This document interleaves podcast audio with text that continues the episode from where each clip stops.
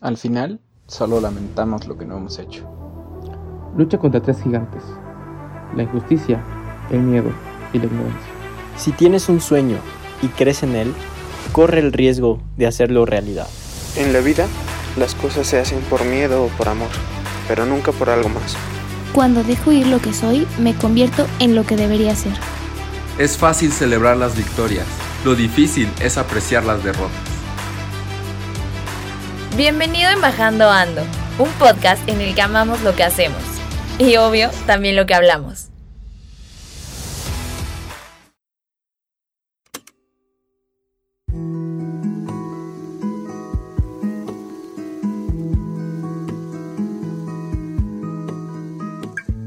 ¿Qué tal amigos de Frecuencia C? Bienvenidos a Embajando Ando en esta primera emisión o primer episodio como ustedes prefieren llamarle. Este es un podcast en el que les vamos a dar una pequeña guía de supervivencia sobre el tech y sobre todo van a venir a escuchar aquí historias súper inspiradoras para que conozcan todo lo que pueden hacer y todo lo que pueden vivir ya siendo tech. Yo soy Mafer Leiva y el día de hoy me acompañan Germán Castro y Darani Maza para hablar un poquito sobre el programa de Embajadores Tech, que es justamente como nace este podcast. Así que, Ger, ¿cómo estás? Hola, Mafer, qué bueno que estás bien. Yo ando muy emocionado por comenzar este nuevo programa. La verdad, vamos a contar muchísimas aventuras por acá. También andamos empezando eh, pues con el semestre, nuevas semanas, nuevas aventuras por ahí, tanto de la parte de eh, embajadores, pero pues también un poco de las actividades que hacemos día a día en la carrera, actividades que complementan nuestra vida estudiantil. Entonces, pues ando emocionado por todo esto y todo lo que vamos a estar platicando en este programa. Sí, creo que son muchísimas cosas las que vamos a estar tratando en este podcast. Hoy está tranquilo. Va a ser más que nada como nuestra presentación para que también nos vayan conociendo. Que ojo, no somos todo el equipo, pero de todas maneras eh, es una probadita de lo que van a estar escuchando todo el semestre. Dani, ¿cómo estás? Bien, buenísimo. Oigan, qué gusto estar aquí. Emocionada, emocionada porque, como lo dicen, también la presencialidad, ¿eh? Cómo ha cambiado las cosas ahorita, cómo hemos estado pues ya viéndonos todos, de repente ya saludándonos en el campus, todos los embajadores y a todos nuestros compañeros. Qué locura, ¿no? Está a estar bien padre esta semana. Bueno, estuvo como muy emocionante, me sentí muy nostálgica, pero todo cool, ¿eh? Ha sido una semana de inicio curiosa, diría yo, porque ya nos habíamos acostumbrado mucho a lo virtual.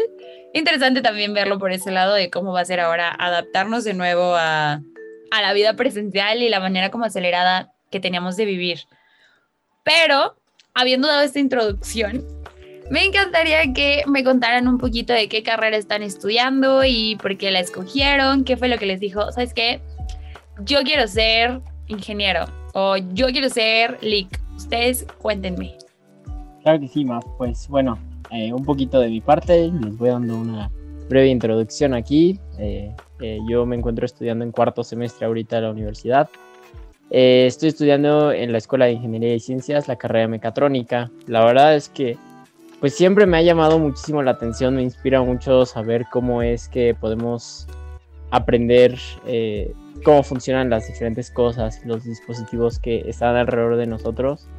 desde que yo era niño, pues igual me gustaba mucho esta parte de pues, ver qué hay adentro de las cosas, como puede, puede ser a veces que tenemos cotidianamente en nuestras casas.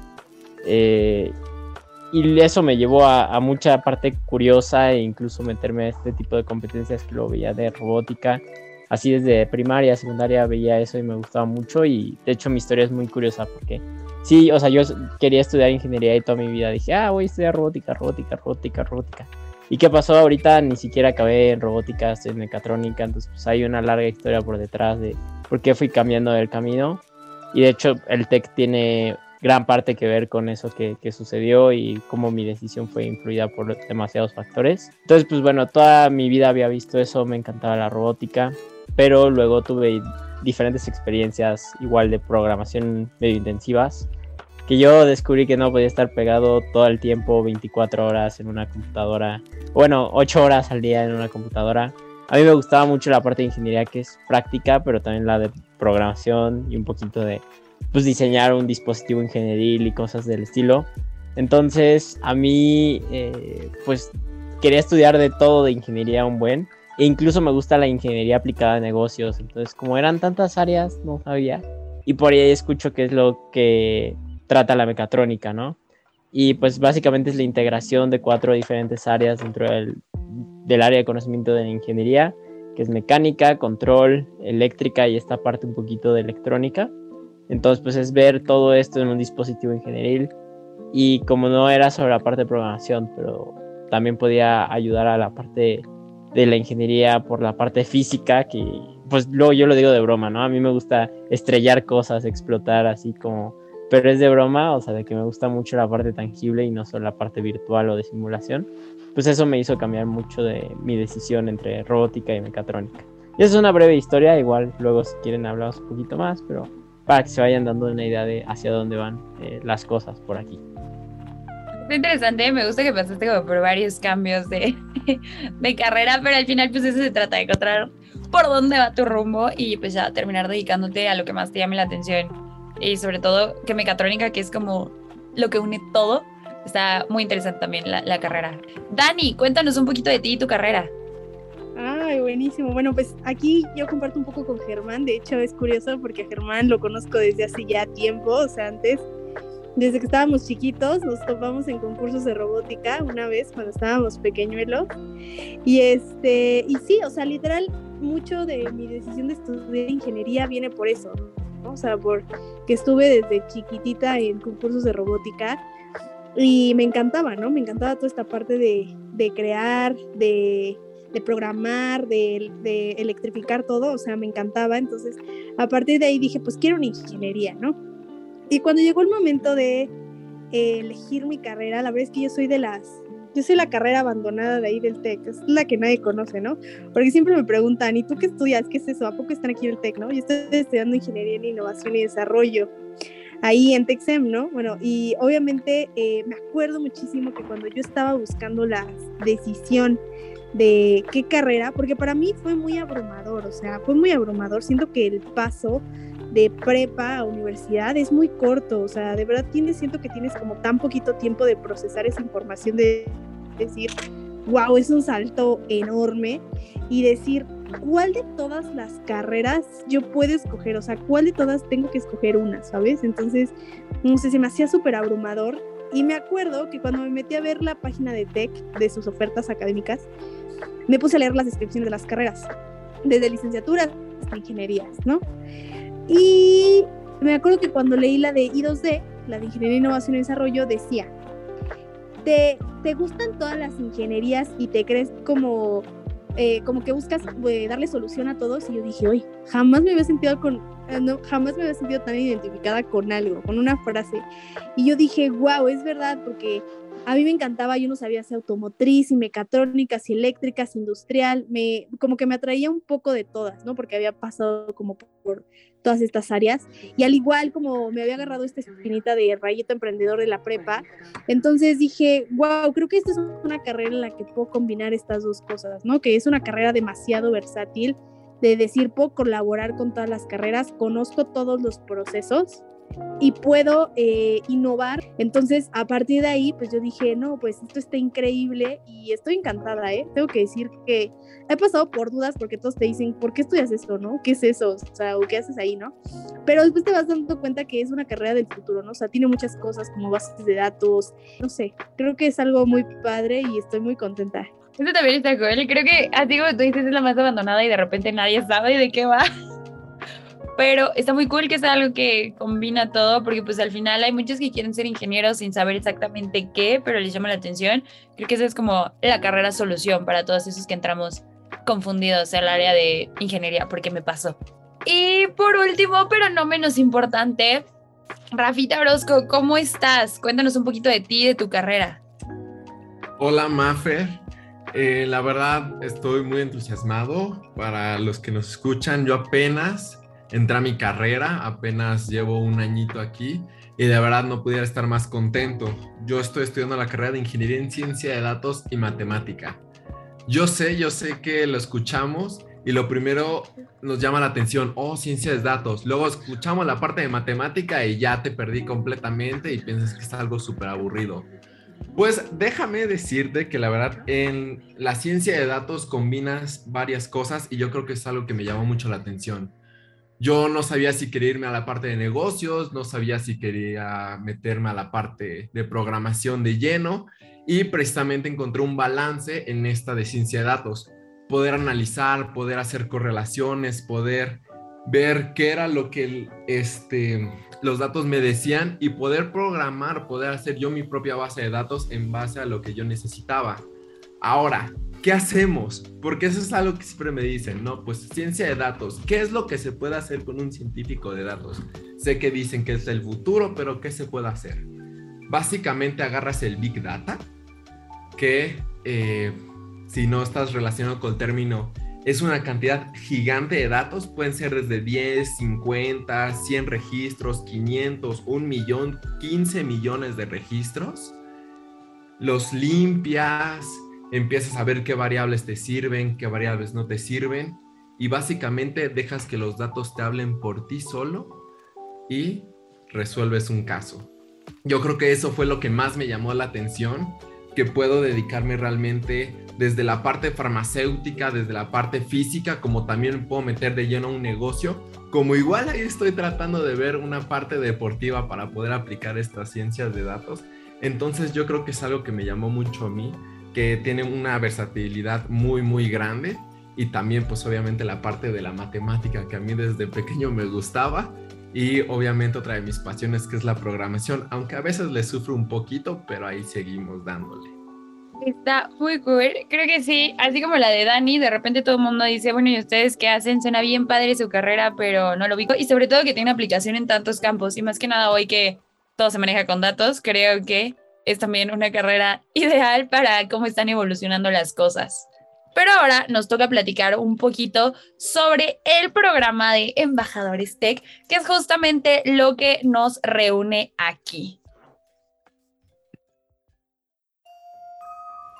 Si tienes un sueño y crees en él, corre el riesgo de hacerlo realidad.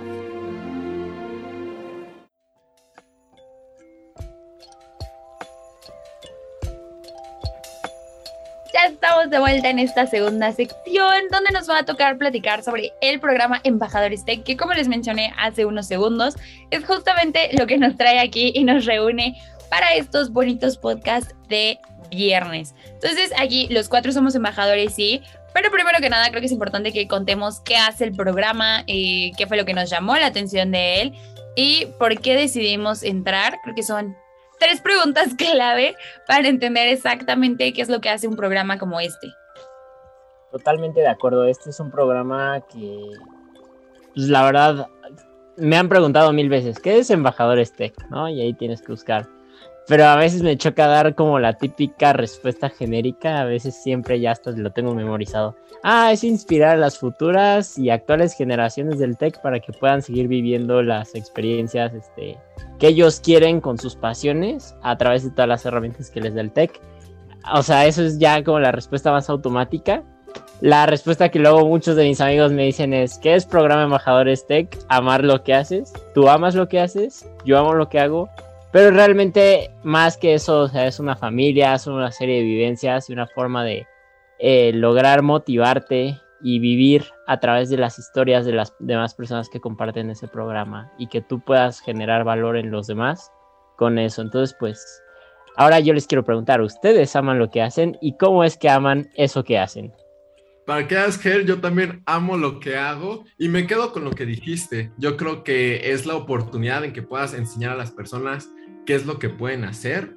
Yo lo hago normalmente desde, pues, cómo a mí me cambió entrar los grupos estudiantiles, poder mi programa internacional, puede ser incluso las propias clases o incluso cuando un profesor nos sacaba del salón para darnos la clase en los jardincitos. Pero yo creo que ese es el momento en que puedas como empatizar con las personas y tratar de romper esa línea que tal vez luego la queramos hacer sentir muy profesional y que no nada más sea una plática entre alumnos. Aparte saben que, o sea, bueno, obviamente como que ya definieron todo esto de qué es ser embajador, o sea, todo lo que engloba, porque pues como muchos saben, es, o sea, como le dijo que eres eh, inspirada a las generaciones actuales y pues a las futuras, ¿no? Pero toda esta parte de que nos atrajo el programa, por ejemplo a mí, o sea, mucho de lo que es, es muchísimo como la cantidad de líderes que somos dentro del programa, ¿no? Porque es cañón la manera en la que todos hacemos mil cosas, pero somos un mundo diferente, o sea, un mundo diferente brutal, o sea, cada una de las personas que está dentro del programa, o sea, algunos estudiamos las mismas carreras o carreras parecidas, por ejemplo, a lo mejor Maf y yo, o, todos los que somos ingenieros así. Entonces, ese tipo de cosas que tú conoces a una nueva persona del programa y te dice, no, pues yo ya estuve en esto y esto y esto, y tú dices, ¿what? O sea, ¿en qué momento, no? ¿Cuántas cosas? O sea, ¿a poco se existía eso? Porque incluso dentro del programa sigues aprendiendo más cosas dentro del TEC, ¿no? O sea, porque hay experiencias que uno no sabe que han vivido o que se pueden vivir. Y como que este, esta red de networking que tenemos justo dentro del programa, o sea, es cañón. Estoy de acuerdo contigo. Creo que uno, nunca deja de aprender. Y está cool porque aprendemos entre nosotros los embajadores y aprendes también de la gente que, que llega a preguntarte, porque luego tienen cada pregunta y es como, qué curioso que te dieras cuenta de esos detalles que en su momento yo no noté o que sigo sin notar. Entonces es bien divertido eso. Y creo que también, así como, como dice Dani, creo que parte importante del programa es aprender a compartir. Eh, también creo que aquí es importante mencionar y algo que a mí me encanta, y va a sonar bien cliché y bien romántico acá, pero sí creo que a través de lo que hemos hecho nosotros, sí podemos hacerle eh, ver a las personas que no es imposible llegar a cumplir tus sueños y que no te tienes que esperar a graduarte o que no te tienes que esperar a tener 30 años o estar a la mitad de la midlife crisis para decir, ya, es momento de cumplirlos, es momento de atreverme a dar ese... No, lo puedes hacer desde ahorita e insisto, suena muy trillado y todo, pero de verdad creo que es una de las cosas que me ha hecho ver el programa, que en su momento yo no me di cuenta y ya cuando entré fue como reflexionar de lo que había hecho y es como, ¡wow! O sea, sí se puede, te, llevas como un muy buen sabor de boca, aprendes de otros, aprendes de ti. Porque yo me quedo con eso, que no te tienes que esperar a hacer las grandes cosas, sobre todo con otra embajadora, esta Terry Gareda, que siempre ella está bailando y todo, y pues yo nunca hago nada, no sé bailar, soy muy tronco, la verdad, en las fiestas. Literal, en primer semestre me metí a salsa cubana. No tenía ni idea de que existía la salsa primero dentro del TEC y luego que había un derivado en Cuba. Y pues prácticamente esa fue mi primera pues clase de baile y la verdad, déjenme decirles que ya me está con los buenos pasos prohibidos. Bien ahí, Rafa, ¿eh? Yo creo que una vez nos tienes que dar como una presentación o algo, la verdad, porque uno que no sabe, no, te digo que se aprenden cosas cada vez otro, o sea, cada vez nuevas, ¿no? Entonces, también algo que es como, algo que siento que no se sabe mucho del programa es que es un programa, o sea, yo la verdad, eh, o sea, en mi experiencia siento que fue difícil o con mucho esfuerzo entrar al programa, o sea, no es como cualquier cosa decir soy embajadora, o sea, de decir, oye, pues hay que prepararse para las entrevistas, para las etapas, porque pues no es cualquier cosa, ¿no? O sea, a lo mejor yo siento que a lo mejor aunque yo decía, no, pues no tengo miedo de hablar en público, ¿no? Das tu primera sesión informativa o ves a mil papás, a mil, a, mil alumnos y dices, wow, ¿no? O sea, ¿cómo puedo llamar su atención este, sin que sí que se aburran, que de verdad los inspire, porque pues uno busca eso en sus historias, ¿no? Inspirar a las personas y no sé, si los ves bostezar, no sé, o sea, te comen los nervios y decir, no sé, o sea, mucho, muchas cosas pasan por tu cabeza cuando das como ese tipo de pláticas, ¿no? O incluso cuando damos como los tours por los campus, eh, también, ¿no? El hecho de decir, hacerlo personalizado y buscar como que la familia se sienta pues cómoda contigo, porque hay familias que vienen como con toda la energía del mundo y tú dices, ah, wow, y te enseño esto y saltamos de un lado al otro, al otro, al otro, pero de repente hay unas que van como, ah, súper lento y a lo mejor no hablan mucho, entonces como que te vas adaptando, ¿no? Y como que esta parte del programa también te hace crecer como mucho como persona.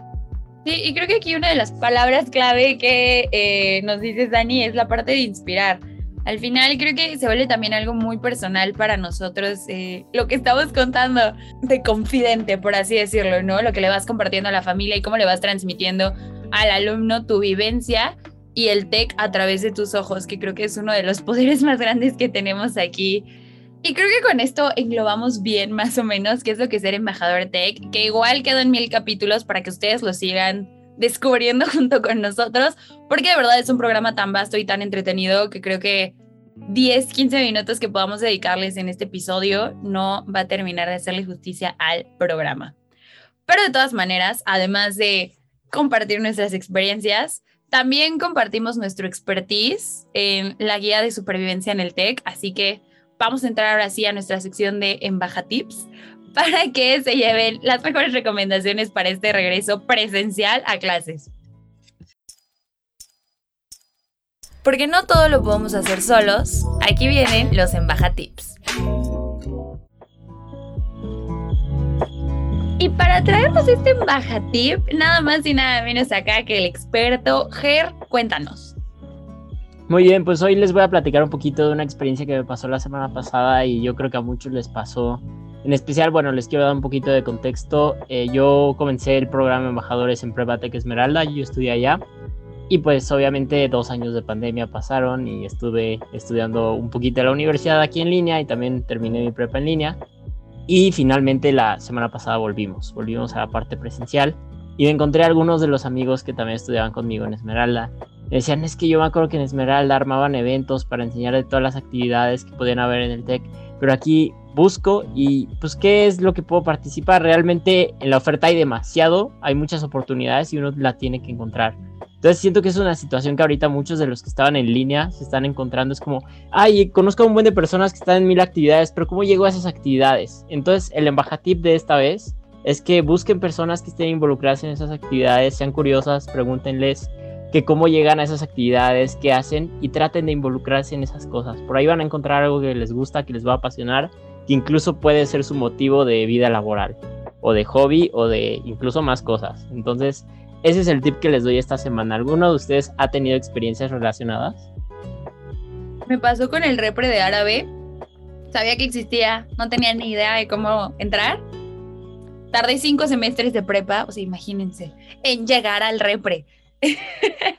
Entonces pregunten, si ven que alguien lo hace, pues vayan y díganles, quítense la pena y vayan y díganles, oye, me gusta mucho lo que estás haciendo, ¿cómo puedo entrar? ¿O quién es tu profesor?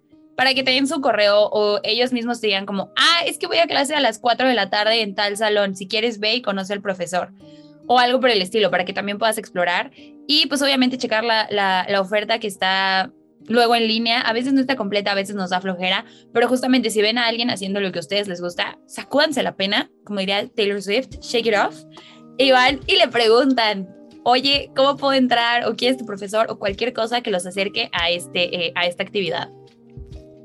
Yo me quedo con las clases de tenis. Siempre los veía ahí en las canchas o con red, pero yo pensé que eran amigos que se iban a ir a jugar, no sabía que había un profesor ni nada. Entonces, pues literal, hasta el semestre pasado fue que me di cuenta que habían clases y pues le tuve que ir a pedir al profesor que me dejara jugar. Ahí la logré inscribir de último momento y pues gran semestre, pero sí no sabía que había. Sí, ¿eh? ¿Cómo son estas cosas? A mí, por ejemplo, también me pasó con el de Tocho, con la clase de Tocho me acuerdo que yo como que cerré un ciclo en, la prepa de hacer como pues la parte de la robótica, de dirigir el equipo y de repente como que de cerré ese ciclo y ya no supe qué hacer después. Yo dije, ¿ahora qué voy a hacer? Y platicando con una amiga en la clase me dijo, no, pues yo voy a Tocho a estas horas. Y yo, ¿a poco hay Tocho? Y les escribí por la página, les escribí por la página y me dijo, pues baja, entrena. Y yo dije, uh, espérale. Y bajé y ha sido de las mejores experiencias. De ahí salieron mis mejores amigas. Tengo que decirlo, fue de las experiencias más bonitas. Encontré como una nueva pasión, que era toda esta parte de jugar tocho. Y con, o sea, creo que ahí creé otra familia, ¿no? O sea, también es como súper importante toda esta parte del vínculo que hacemos con nuestras pasiones, ¿no? Y cómo las descubrimos, que nos da este tipo de pero también cómo descubrimos esas pasiones, ¿no? Y, y de la manera más espontánea e increíble, diciendo que de esa manera se vuelven como las conexiones más mágicas, ¿no? De las vivencias ahí en el TEC. Estoy de acuerdo contigo. La verdad es que al final estas actividades que nos gustan, pues justo es la manera en la que encontramos cómo desarrollarnos más allá de nuestra carrera y creas estos lazos increíbles. Pero con esto vamos a cerrar este primer episodio de Embajando Ando. Los esperamos la próxima semana a las 7:30 para nuestro siguiente capítulo con más historias, más Embaja Tips y muchas, muchas, muchas cosas más. Esto fue Embajando Ando, en donde amamos lo que hablamos. Escúchalo por exclusiva en frecuencias SEM y plataformas digitales.